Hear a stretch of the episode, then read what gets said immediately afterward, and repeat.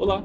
Esse podcast que vai ser apresentado agora é referente à segunda parte do trabalho de psicologia social, onde eu, João Vinícius, vou falar um pouco sobre a genealogia da psicologia social, usando como base o texto da Rosane Neves de 2004, juntamente com a Nathalie Garcia. Oi, gente! Vamos conversar um pouquinho sobre o que é o social e o que é o individual e como a psicologia se relacionou com esses conceitos ao longo da história. Vai ser uma conversa bacana. Fica aí para ver. O Fabiano Holden. Olá pessoal, abordarei o tema individualização do sujeito, tendo base principal o texto A Psicologia como a Ciência Social, do Nicholas Rose, de 2008. E o Gabriel Teles. Oi pessoal, Dito isso, permitam-me falar um pouco sobre a genealogia da psicologia social. Vamos lá? Para Castle, em 95, a problematização do social vai se iniciar a partir do século XIII, com a necessidade de subsidiar os indivíduos que não conseguiam se sustentar a partir do seu próprio trabalho. Essa discussão não representa uma psicologia social propriamente dita ou estruturada, mas sim um esboço de algo que deveria vir a ser. Em contrapartida, para Danzelotti, em 94, a gente só vem de fato problematizar esse social a partir do século XIX, por ter saído de um contexto mais ético e moral e ido para um contexto político, a partir das grandes revoluções que vieram a acontecer. E é bom salientar que em ambos os casos, a problematização do social só se inicia a partir de um paradigma entre trabalho e pobreza. Com essa problematização do social sendo feita em um ambiente onde os fenômenos das multidões se iniciavam, veio também a necessidade da ciência entender o funcionamento dessas massas e dos indivíduos que delas faziam parte, gerando um ambiente perfeito para o surgimento da psicologia social. Essa ideia de entender a massa como um coletivo só pode ser feita a partir do melhor entendimento do indivíduo. Para a gente entender melhor essa noção de indivíduo, é interessante a gente pensar em como surgiu esse conceito. Uh, quando que surgiu a ideia de que o sujeito era dotado de individualidades, de personalidade própria e de diferenças individuais? Para responder esses questionamentos, é necessário a gente olhar um pouco para a história. Mais especificamente, para meados do século XIX, quando Charles Darwin vai propor a sua teoria da evolução das espécies. Nessa teoria, Darwin vai dizer que os indivíduos de uma espécie são dotados de diferenças individuais. Essas diferenças depois vão ser passadas para as futuras gerações e acarretar em uma mudança para a espécie. Essa mudança vai ser chamada de evolução. Essas ideias elas vão ter muita influência tanto na biologia quanto no, nas outras ciências no geral, inclusive a psicologia. Caramba, então o Darwin teve influência até na psico? E é o primo dele, Francis Galton, quem vai tentar aplicar essa teoria do Darwin na psicologia, utilizando um método experimental. Galton vai criar então alguns experimentos e começar a aplicar eles em massa em um grande número de pessoas, a fim assim de categorizar a população inglesa da época. Um dos alunos do Galton, que vai ser muito adepto desses ideais, é o Cattell, que é americano e vai levar esses ideais dele para os Estados Unidos e incorporar eles na psicologia funcionalista. E a filosofia que vai surgir na América, baseada na filosofia do William James. Dessa base funcionalista vai vir a ideia de que a psicologia precisa ter uma função, é, ela precisa ter uma utilidade para o conhecimento que está sendo produzido nos laboratórios de psicologia. Nesse contexto, vão surgir diversas testagens, por exemplo, de QI, para testar as habilidades das pessoas, diversos aspectos que vão uh, determinar uh, quais pessoas são mais ou menos aptas, por exemplo, para trabalhar em tal empresa ou em outra empresa, ou para exercer tal função ou não as formas mais eficientes de exercer controle, as formas mais eficientes de governo para gerar obediência. Porém, quem financiava essas pesquisas, esses laboratórios, eram ou o governo ou empresas privadas. E a psicologia vai então servir, no primeiro momento, para atender às necessidades dessas instituições que têm dinheiro, né, que têm poder e que estão financiando ela. Ou seja, essa psicologia vai ser totalmente voltada para as organizações, ao invés de ser voltada para a saúde mental, que é o que deveria ser. Basicamente, esses testes vão categorizar essas pessoas como aptas ou não aptas para determinada função, ou como intelectualmente superiores ou inferiores, sem levar em consideração aspectos que são extremamente importantes. E essas experimentações, assim, esses testes que vão ser feitos, são extremamente problemáticos, porque eles vão produzir um conhecimento totalmente parcial.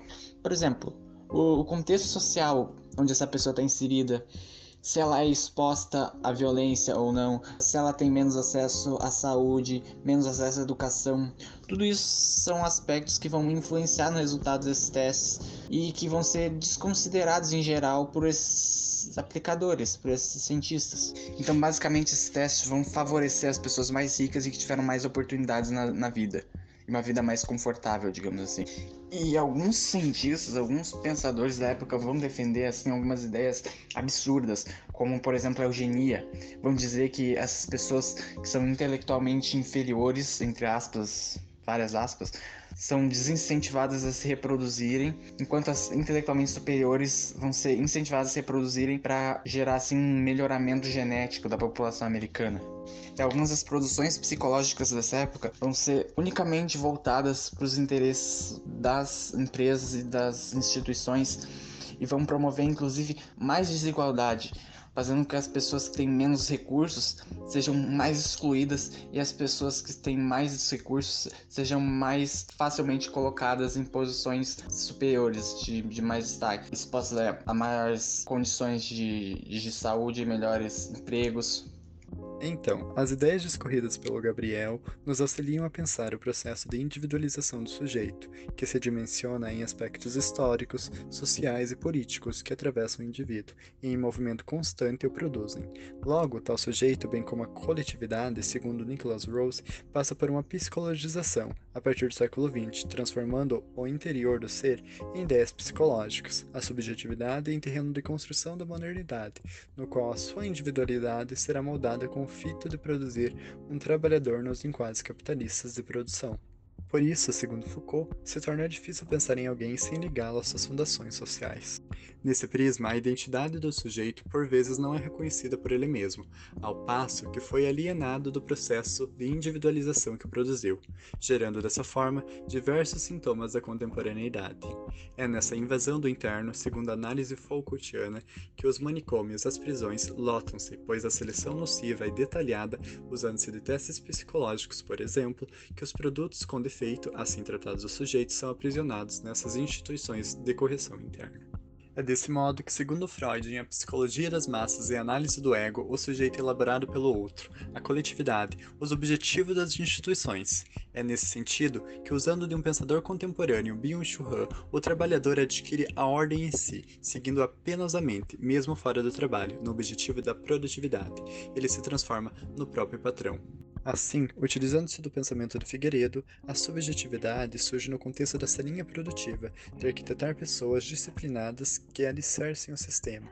É desse modo que a individualização do sujeito volta-se a configurá-lo para atender aos ideais que ditam um contexto histórico, sendo nos ambientes que sustentam o neoliberalismo que a procura de entender o indivíduo tem propósito que vai além da fita epistemológico, buscando assim a pragmaticidade. Depois de ouvir essa discussão feita pelos meninos acerca dos elementos teóricos a respeito do social e da psicologia social, por consequência, dá pra gente compreender melhor os conceitos de social e de individual, como João contou pra gente, a professora Rosane Neves da Silva, no seu texto em 2004, vai trazer como mote, então, para discussão a diferenciação entre o social e a sociabilidade, porque às vezes os dois termos são tidos como sinônimos e eles não são. Social, então, como trouxe o João, vai começar a ter um esboço no século XIII, ainda na Idade Média, por uma questão de que alguns indivíduos de uma comunidade não estavam sendo absorvidos por aquele tecido social. Aquela comunidade não estava conseguindo lidar com alguns dos seus membros. Disso surgiu a necessidade de se criar uma assistência a essas pessoas que não conseguiam se sustentar com a sua própria força de trabalho. E isso acabava causando um transtorno para aquele tecido social. Que eu acho importante fazer uma intervenção porque a professora Neves da Silva fala que não é uma questão que a sociedade decidiu cuidar de todo o seu conjunto de população desfavorecida, né? É importante a gente pensar quem que são essas pessoas que são cuidadas, que são protegidas e que são assistidas. Então, eles vão rejeitar os estrangeiros e vão cuidar só das pessoas da sua própria comunidade tem que sempre lembrar qual que é a circunscrição sócio-histórica política, ou seja, Como é que era aquele contexto? Quem que eram as pessoas consideradas pessoas? Que até hoje a gente tem esse questionamento. Não é todo mundo que é considerado ser humano, né? Quando se fala em menor vagabundo, como esse que foi que foi preso lá no Porto, Rio de Janeiro, você tem que ter uma, uma política para aprisionar esses caras, buscar redução da moralidade penal e não defender e não defender esses marginais como se fossem excluídos da sociedade. Não são excluídos, são vagabundos, são que devem ter um tratamento adequado.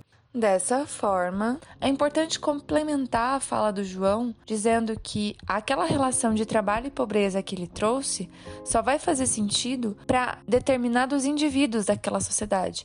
Outros vão ser excluídos sem dó nem piedade. Olhando pra cá, curiosos é lógico. Não, não é não, não é o zoológico. Minha vida não tem tanto valor quanto seu celular, seu computador. A música Diário de um Detento data de 1 de outubro de 1992. Ou seja, é uma música contemporânea a nós e mostra como alguns indivíduos continuam constando como problemas a serem contidos na sociedade. Não são indivíduos incorporados na sociedade, são indivíduos a serem combatidos, encarcerados e, se possível, extintos.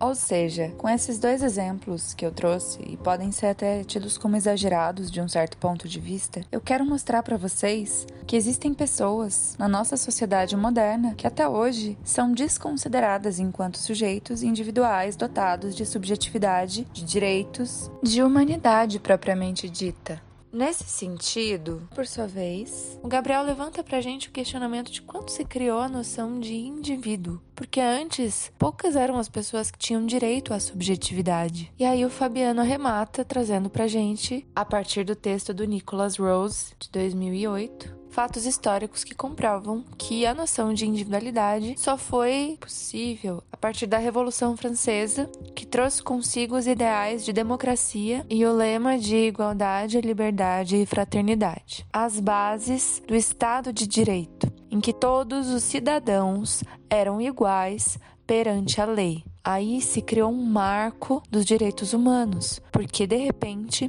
todo mundo tinha os mesmos direitos e deveres. Contudo, ao mesmo tempo em que esse Estado de Direito se consolidava, um inimigo interno se desenvolvia: o liberalismo econômico. Alguns autores vão dizer que a democracia é fundamental para o liberalismo e o liberalismo é que torna possível a democracia. A professora Rosane, todavia, esclarece que a partir do momento em que os princípios do liberalismo econômico são colocados em prática, o Estado tem a sua intervenção limitada, justamente porque o liberalismo prega uma intervenção mínima do Estado. Logo, o social passa por uma turbulência, porque o sistema liberal, segundo a professora Rosane, abre aspas, provocou uma desregulação da organização do trabalho, fecha aspas. A professora também diz que esse modelo traz consigo um paradoxo, porque ao mesmo tempo em que ele gera uma concentração de riquezas para uns poucos, ele também gera uma socialização da pobreza e da miséria para muitos outros. A professora Silva vai esclarecer que essa é a principal contradição que se forma na criação do social enquanto tal. De um lado estão os direitos individuais derivados da democracia, e do outro estão os modos de produção capitalista que produzem desigualdades portanto, afetam tanto o social quanto o individual. E é nesse conflito que os sujeitos têm que se encontrar, e esse estado de conflito gera na gente muitos problemas característicos da época moderna em que vivemos. Ansiedade, depressão, burnout são alguns dos problemas derivados desse sistema liberal e é tomando consciência das fragilidades desse sistema econômico no qual vivemos e do contexto sócio-histórico-político que o psicólogo tem que tentar desenvolver estratégias para cuidar das pessoas e para transformar a sua profissão não mais em um instrumento das instituições, mas sim pensando no bem-estar e na saúde mental das pessoas. Talvez uma lição que a gente possa tirar disso tudo é que a psicologia precisa servir as pessoas e não mais as instituições.